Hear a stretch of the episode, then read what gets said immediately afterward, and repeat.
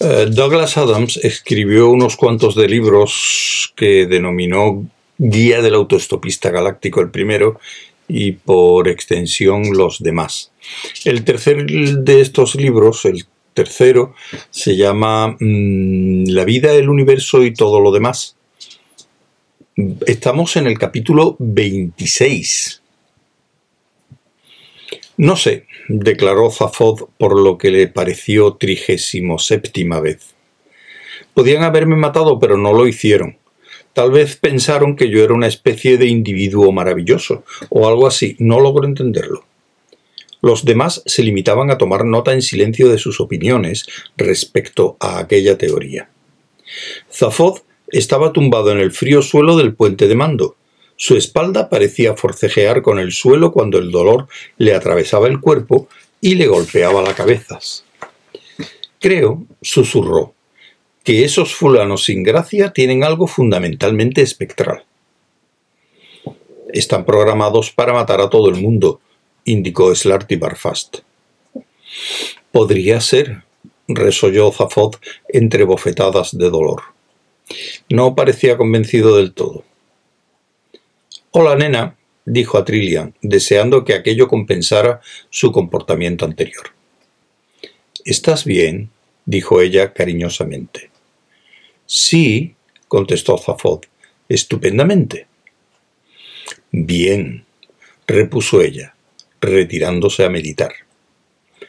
Miró a la enorme visipantalla situada sobre las butacas de vuelo, giró un interruptor y empezaron a proyectarse imágenes locales.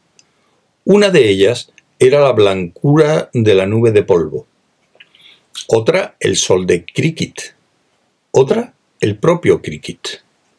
En los intervalos se ponía furiosa.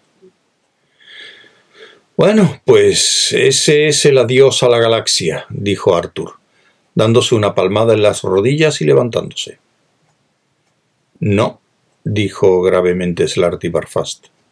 Nuestro rumbo está claro. En su frente se hicieron surcos suficientes para sembrar verduras de raíz pequeña. Se puso en pie, paseó de un lado para otro. Cuando volvió a hablar, lo que dijo le asustó tanto que tuvo que sentarse otra vez. Hemos vuelto a fracasar de manera lastimosa, muy penosa. Eso es porque no nos importa lo bastante, comentó Ford en voz baja. Te lo dije. Colocó los pies sobre el panel de instrumentos y con aire incierto empezó a hurgar algo que tenía en una uña. Pero a menos que decidamos tomar medidas, dijo el anciano en tono quejumbroso, como si luchara contra cierta indiferencia profunda de su naturaleza, todos seremos destruidos, moriremos todos. Sin duda, eso sí importa, ¿verdad?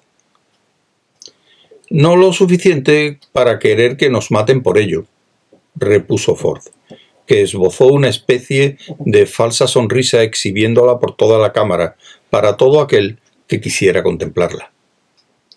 Slarty Barfast consideró ese punto de vista como sumamente sugestivo y luchó contra él. Se volvió de nuevo a Zafod, que rechinaba los dientes y sudaba de dolor. Seguro que tienes alguna idea, dijo el anciano, de por qué te han perdonado la vida. Es insólito, de lo más raro. Casi estoy por pensar que ni siquiera lo saben ellos, dijo Zafod, encogiéndose de hombros. Ya te lo he dicho. Me lanzaron una descarga muy débil, solo para quitarme el sentido, ¿no? Me subieron a su nave, me dejaron tirado en un rincón y no me hicieron caso, como si se sintieran molestos de tenerme allí. Si decía algo, me dormían otra vez. Tuvimos unas conversaciones magníficas. ¡Eh! ¡Uf! ¡Hola! ¡Uf! Me pregunto, ¡uf! Me tuvieron entretenido durante horas, ¿sabes? Volvió a encogerse de dolor. Jugaba con algo que tenía entre los dedos. Lo sostuvo en alto. Era el arco de oro, el corazón de oro, el centro de la energía de la improbabilidad infinita. Solo eso y el pilar de madera habían escapado intactos de la destrucción. He oído que tu nave puede moverse un poco, dijo. Así que, ¿qué te parece si me llevas zumbando a la mía antes que vosotros? ¿Es que no vas a ayudarnos? Preguntó Slarty Barfast. ¿A nosotros? dijo bruscamente Ford. ¿Quiénes somos nosotros? Me encantaría quedarme y ayudaros a salvar a la galaxia, insistió Zafod, incorporando un poco la espalda. Pero tengo un par de dólares de cabeza y noto que se avecina un montón de jaquecas pequeñas. Pero la próxima vez que haga falta salvarla, ahí estaré. Oye, nena. Trillian. Ella volvió la cabeza brevemente. ¿Sí? ¿Quieres venir? ¿Al corazón de oro? ¿Emoción, aventura y desenfreno? Yo bajaré a Cricket.